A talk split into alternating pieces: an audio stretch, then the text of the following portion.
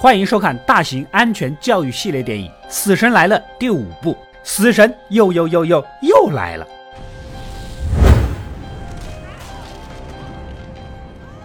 这次的故事发生在一辆大巴车上，一群同事正准备去参加公司组织的团建活动。我们的男主山姆啊，就是一个新手销售，颇有些心神不宁，因为他上车之前，他的同事兼女友竟然跟他提出了分手。这里有一个伏笔。同车还有公司的经理，向来是目中无人，对男主的业绩早就有意见了，时不时的冷嘲热讽一番。同事皮特长得像汤姆克鲁斯和克里斯蒂安贝尔的合体啊，颜值是没得输啊，人也非常精明，跟男主的关系还不错。体操妹是公司的实习生，也是帅气皮特的女友，迷信幸运手绳儿，被管理工地的小黑看到了，还好奇的问了几句。而前排的渣男大胖正忙着煲电话粥，他是见一个喜欢一个，喜欢一个就要撩一个。大巴开到了著名的狮门大桥，桥面正在维修，行驶缓慢。男主不经意瞅见一块坍塌的路面，心里顿时有些发毛。在等待通过的时间里，手指突然被椅背划破。就在这个时候，车载电视出现雪花，车内诡异的响起了音乐。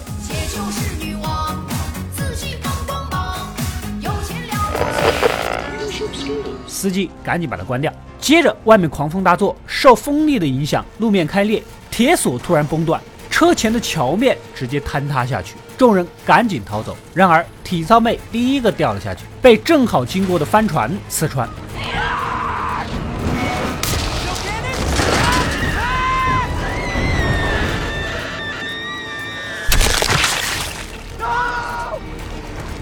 所有人能不跑吗？只有大胖刚从厕所里出来，还不知道是怎么回事，就跟着大巴一起坠入水中。辣妹同事身材火辣，但是是一个近视眼，逃跑中眼镜掉落，直接成了睁眼瞎呀！接着就掉进水里，被跑车砸死。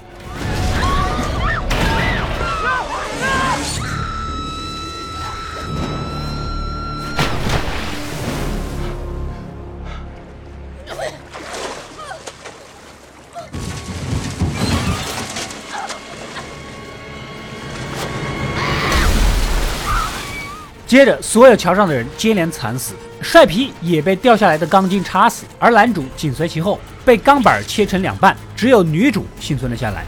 猛然惊醒，这才意识到原来刚才是一场梦。哪知道此时车停了，接着手指被划破，电视里出现雪花闪烁，车内诡异的音乐再次响起。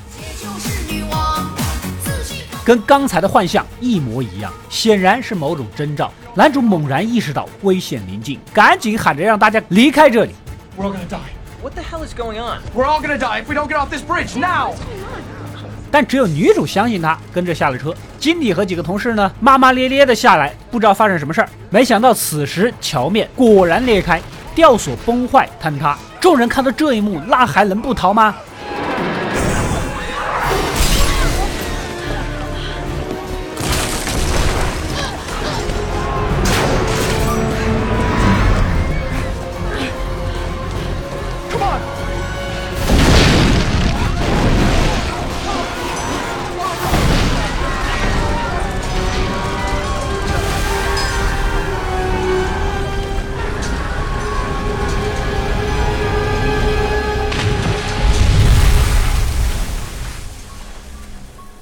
最终，桥该塌还是塌？下车的几个人惊魂未定的看着这一切，心有余悸。事后，FBI 探长审问众人，虽然男主这个预知能力有点匪夷所思，但确实也找不到什么恐怖袭击的证据啊。最后只能把人给放了。之后呢，幸存下来的众人一起参加遇难同事的葬礼。期间，一个诡异又熟悉的黑人出现了。此人贯穿《死神来了》系列，作用不明，但每次出现都饱含深意。这次呢也不例外，神乎其神的警告男主和帅皮。Dad doesn't like to be cheated. Excuse me?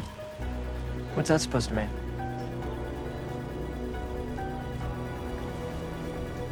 You all just be careful now. Okay. Thanks for the advice. Creepy guy. 死亡之路已经开启。毕竟是老美，国粹词汇量不多。 要是在这儿就冲你这番话，早翻着花样把你祖宗问候遍了。晚上，男主来到女主家，一番真情表白，想要挽回一下感情啊。这才知道，女主是觉得他在厨艺方面有才华，应该去接受巴黎高档餐厅的工作，而不是为了他在这儿干销售啊。有这样懂事的女朋友，干脆带着一起去大城市啊。另一边，帅皮呢来到体操馆给女友加油啊。本来有点气馁的体操妹，有了爱情的滋润，立马满血回归，拍了拍眉粉就要上平衡木，然而手腕上的幸运绳突然断了。而广场内，空调才刚发生过故障，电线又老化，管道还滴水，放在体操垫上的电风扇嘎嘎作响，每一处似乎都预示着危险就在眼前。一阵阴风吹来，体操妹略感不安，但是来不及声响，上平衡木就练习啊！哪知道此时空调罩的螺丝松动了，恰好就掉到了平衡木上。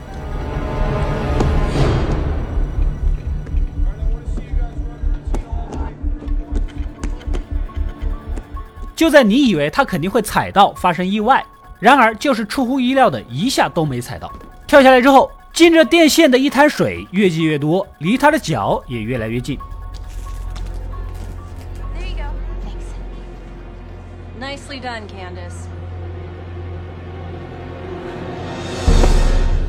你以为他会被电死？幸好毛巾扔下去把水给吸了。接下来是高低杠项目。几个精彩的回旋，然而连接的螺丝被摇了出来，眼瞅着随时都有可能断开。与此同时，另一个女队员也上平衡木，连续做了三个后翻，即将落地，没想到那颗本来要扎体操妹的螺丝扎中了她。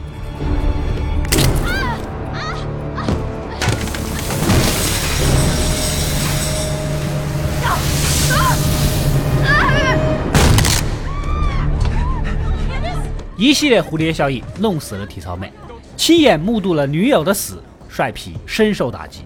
另一边，大胖从去世的同事抽屉里偷摸出一张优惠券，反正同事也没命用了，是不是？来到这家中式理疗馆，看着身材火辣的前台接待，内心很是躁动。走廊里又跟一个身材火辣的技师擦肩而过，大胖更加坚信这里会让他非常非常的 happy。躺上床，闭上眼，技师进来一套分筋错骨。没想到是一个大妈啊！我冇做错嘢。哦。虽然大胖是大声嚎叫，但是不影响大妈继续操作。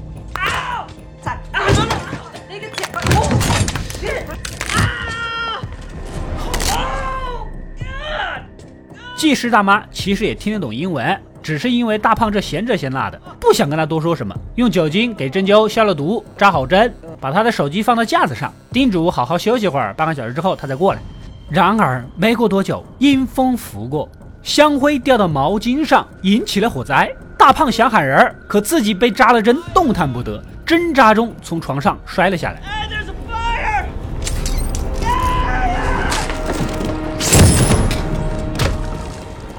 与此同时，柜子上的酒精也被撞了下来，洒落一地。没过多久，大胖苏醒，想把针拔出来，然而啊，自己的手机突然震动，把蜡烛给撞了下来。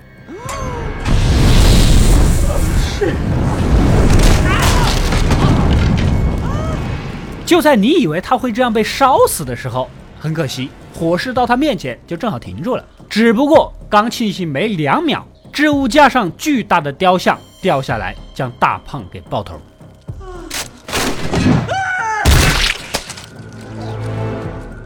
男女主很快收到死讯，赶到现场，那个神秘的验尸官又出现了。男主觉得他肯定知道点什么啊，这一切绝对不是巧合。连番质问下，验尸官道出了玄机：其实你们原本都应该死在大桥上啊，你们欺骗了死神。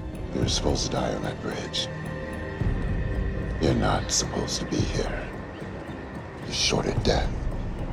So you let death have somebody else in your place, and then you take their spot in the realm of the living, all the days and years that they've yet to live. And they take your place in death. Then the books are balanced. 这同一段话，帅皮却理解成了另一个意思。他以为只要杀了别人就能置换生命，自己就能活下来。几个人产生了分歧，不欢而散。 另一边，辣妹同事预约了近视手术，正好排期也到了啊。虽然有点害怕，但是医生也就说了，把这个头和脸皮固定住，再输入你的数据，一切都是电脑精确操作，根本不存在危险啊。然而他还是有点紧张，甚至把手中的玩具熊的眼睛给抠掉了。这边医生正要输入，没成想似乎是助手没有录完整，医生转身就出去了。此时没放稳的一杯水从饮水机掉下来，正好破中了插头，电线短路导致激光仪负载，而能量不断的在聚集。听着越来越急促的声音，辣妹想要拿操作器，结果掉了下去，启动了开关，高热的能量光束直接射过来。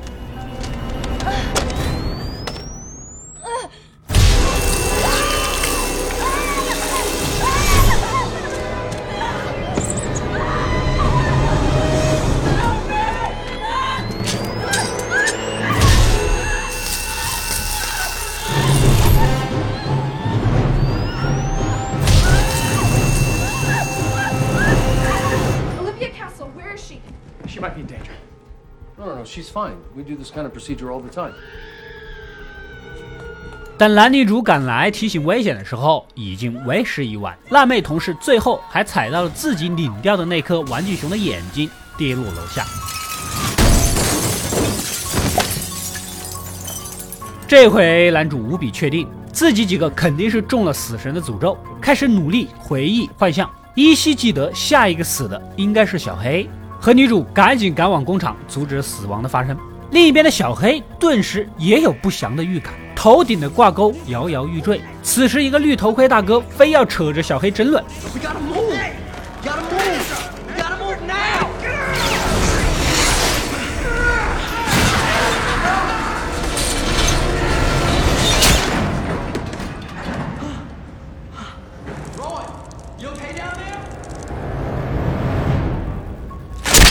最终，这位大哥被钩子弄死，小黑幸免于难。没过多久，男主三个人赶到，帅皮抢先一步发问：“人是不是你杀的？”小黑觉得这个事跟自己多少也有点关系，也算是自己杀的吧。如此一来，让帅皮更加坚定，只要杀死别人，就能延续自己的性命。赶紧询问男主，下一个死的会是谁？他正要说出经理名字的时候，此时经理匆匆赶到，刚准备发难，旁边的皮带卷来一根扳手。将经理给砸死。Who wants to be the first to tell me what the hell just happened? Who is it, Sam? Who's what?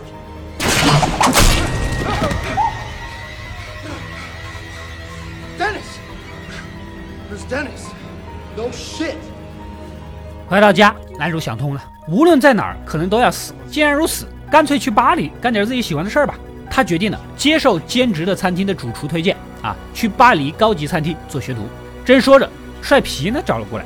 也不知道是不是酒精的作用，说话语无伦次，精神有些恍惚，言语中坦白他差一点杀了一个人，内心是既痛苦又纠结，但幸好他并没有那么做。女主表示能理解，谁不怕死呢？没想到帅皮听到这番话，直接掏出了枪。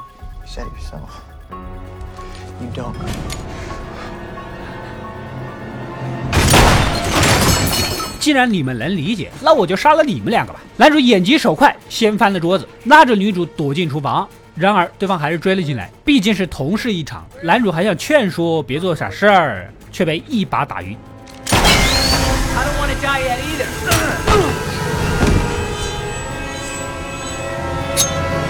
只差一点，刀子插脸。其实对于女主，帅皮早就心存不满，在男主的幻象中，他是唯一一个没死的人。凭什么就你能活？就因为你长得漂亮吗？啊！所以帅皮到处抓女主，哪知道 FBI 探长一直都监视着他们，突然现身。就在女主以为要得救的时候，帅皮从背后几枪打死了探长。Are you okay? What's going on? It's Peter. He has a gun. 这样一来呢，帅皮更是不能让女主活了。杀警察的事儿传出去，那还得了？就在关键时刻，男主醒了，猛然扑向帅皮。又抄起平底锅招呼过去，恰好把枪撞飞，掉在了炉子上。两人相互打起来，但论武力，显然帅皮还是更胜一筹。眼看男主就要被摁到锅里，变成了关东煮。关键时刻，女主扑过来帮忙，又被掀翻在地。此时炉子上的枪已经被烧透，最终杀死帅皮的还是男主。Tell Candace, I love her. Peter.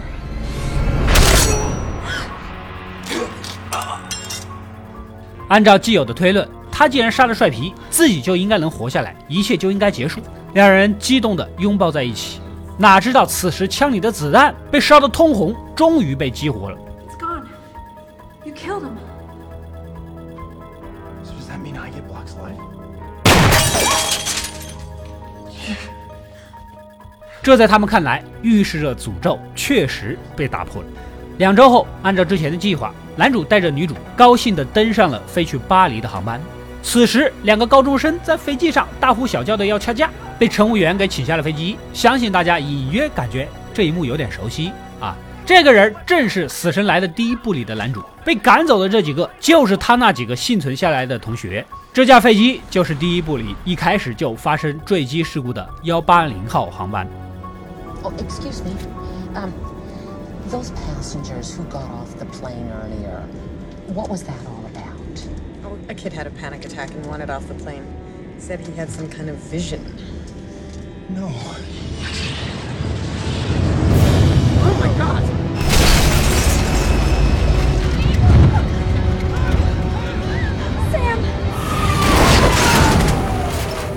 最终，飞机在空中失事解体，女主被截成两截， 与幻象中男主的死法惊人的相似，而他被深深的烧死。此时，唯一幸存的小黑在一个酒吧里参加工友绿头盔的悼念仪式。工友声称，绿头盔其实患有脑血管瘤，其实随时都会死。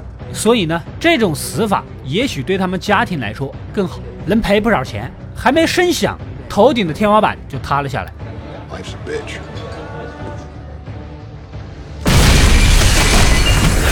小黑也圆满的死去，至此全员死亡。结尾放了个彩蛋，用精彩的剪辑回顾了一到四部里的死亡片段。在眼花缭乱的死法当中，死神仿佛在冷冷地嘲笑着我们：无论你多么勇敢，多么聪明，想什么办法去破解，终究没有任何用。该死的时候还是要死，不该死的时候你绝对死不了。生命掌握在他的手里，你无力反抗。最后的镜头还是那个神秘的黑人，很多人猜测他可能就是死神本尊啊，喜欢近距离观看自己的杰作。当然，电影也没打算给个明确的说法，就是给观众发散思维。如果谁能想到一个很好的身份或者点子，你放心，番外篇就来了。最终解释权归制片公司所有。谢谢你的猜读，好吧，开玩笑的。本片是《死神来了》系列第五部的作品，但是在剧情上巧妙的和第一部衔接起来，形成了一个完美的闭环。情节设置上回归第一部里用慢性死亡重重铺垫制造恐怖气氛，在心理上慢慢折磨观众的初衷，让我们重新感受到那种时刻揪着心却心甘情愿被死神暗示欺骗，最后被别出心裁的死法给惊吓的快感。虽然第五部被一些人给诟病新瓶装旧酒、乏善可陈之类的，但是这是一部 3D 恐怖片，去电影院看和普通屏幕看是两回事儿啊。所以这部片子被有些媒体评为史上最佳 3D 恐怖电影，还是有它的优点的。好了，喜欢本期视频就点个赞支持一下，没点关注的赶紧点一个关注，可以第一时间收到我更多更精彩的视频推送。